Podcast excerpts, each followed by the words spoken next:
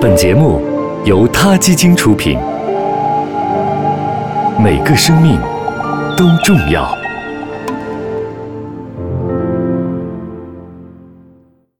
欢迎收听今天的他 Radio，获取每天最新节目推送，请关注他 Radio 微信公众号。不仅有音频文字版，还有更多关于动物的精彩资讯哦。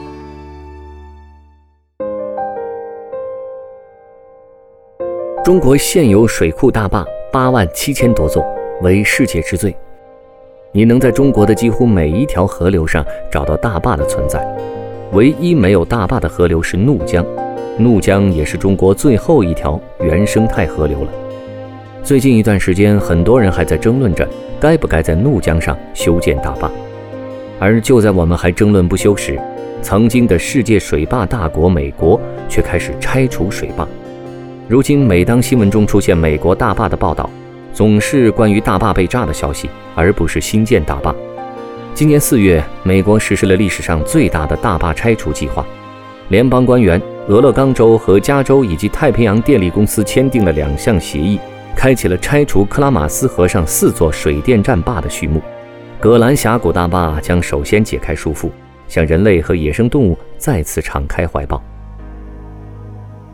全长六百四十多公里的克拉玛斯河一直被大坝封锁着，曾经每年有超过一万条奇努克龟和一点八万条北美鳟鱼返回克拉玛斯河繁殖，而在过去的一个世纪中，克拉玛斯河上的大坝一直阻挡着这些鱼类活动的线路。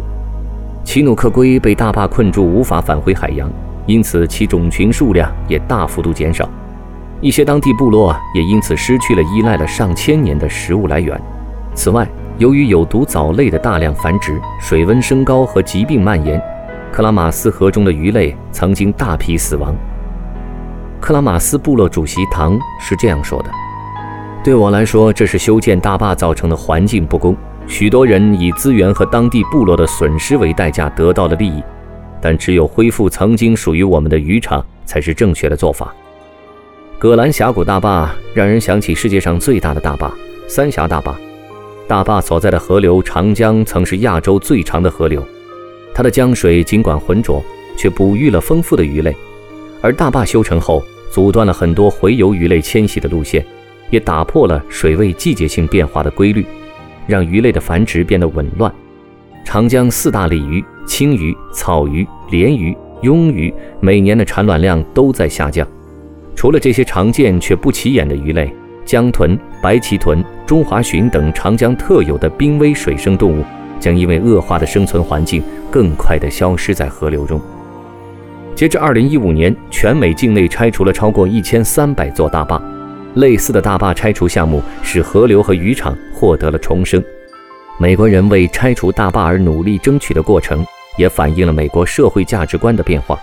美国河流协会河流保护分会的副主席约翰说：“在那个时代。”我们只关注通过增加水和电力供应来促进经济发展，而如今随着全国环保意识的增强，我们先后通过了诸如《濒危物种法案》等环境法案，为逐渐减少的鲑鱼和其他物种免于灭绝提供了庇护。《复原失落的河流》一书的作者史蒂夫曾经说过：“如果五十年后我们发现不再需要这些大坝，为什么不拆了它们呢？”好了，各位，今天的 t a Radio 就聊到这儿。我们下期再见。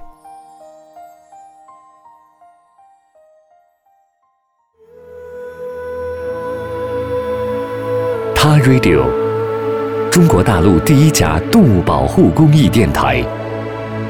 在这里，我们讲述动物的喜怒哀乐，尊重生命，善待动物。他的世界，因你而不。